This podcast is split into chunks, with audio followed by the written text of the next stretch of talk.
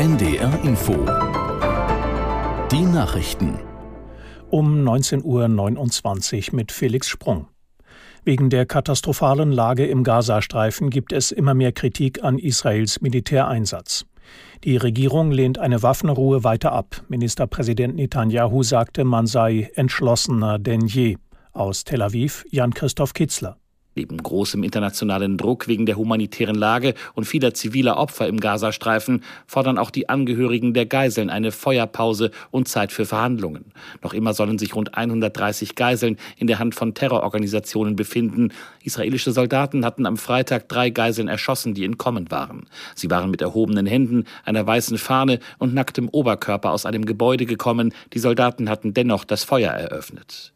Papst Franziskus hat derweil den Tod zweier Frauen in der einzigen katholischen Pfarrei in Gaza verurteilt. Sie waren von Scharfschützen erschossen worden.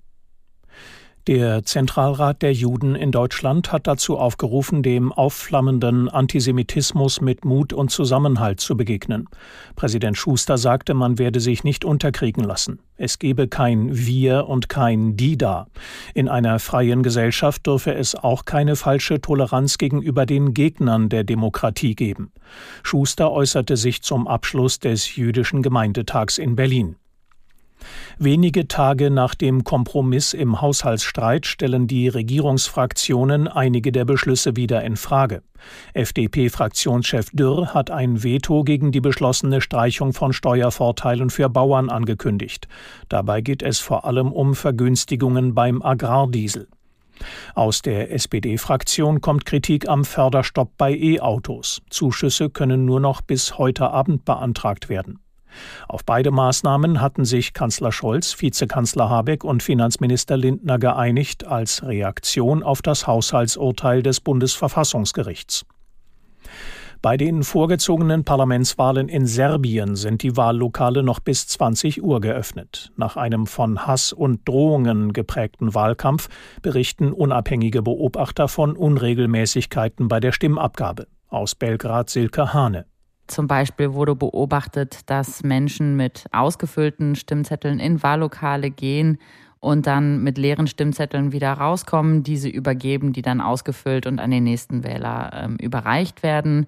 Es wird auch berichtet, dass Menschen aus Bosnien und Kosovo in Bussen ins Land gefahren werden, wo dann nicht ganz klar ist, ob die die serbische Staatsbürgerschaft haben und dann eben auch wählen gehen. Und es wurde auch von der Behinderung unabhängiger Wahlbeobachter berichtet. Die staatliche Wahlkommission weist das alles zurück.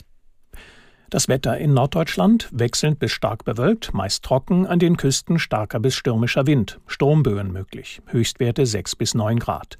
In der Nacht weiter bedeckt, gelegentlich etwas Regen, Tiefstwerte 7 bis 1 Grad.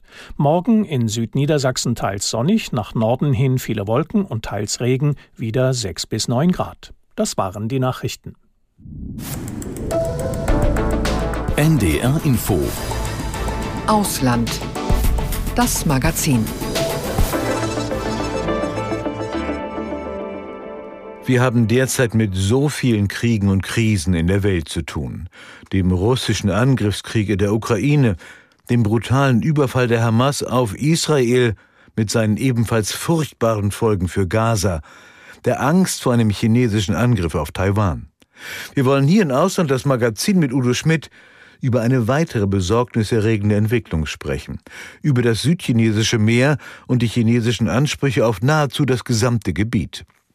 Wir schauen auch nach Myanmar und zum dortigen Widerstand gegen die Militärdiktatur. Und in Mexiko wird ein Teilstück des umstrittenen Tren Maya eingeweiht, des Zuges über die Halbinsel Yucatan. Ins südchinesische Meer. Um eine der weltweit wichtigsten Schifffahrtsrouten dort tobt seit Jahren ein Kampf. Die Volksrepublik China will hier weitreichende Besitzansprüche durchsetzen. Letztlich ist sie bereits dabei.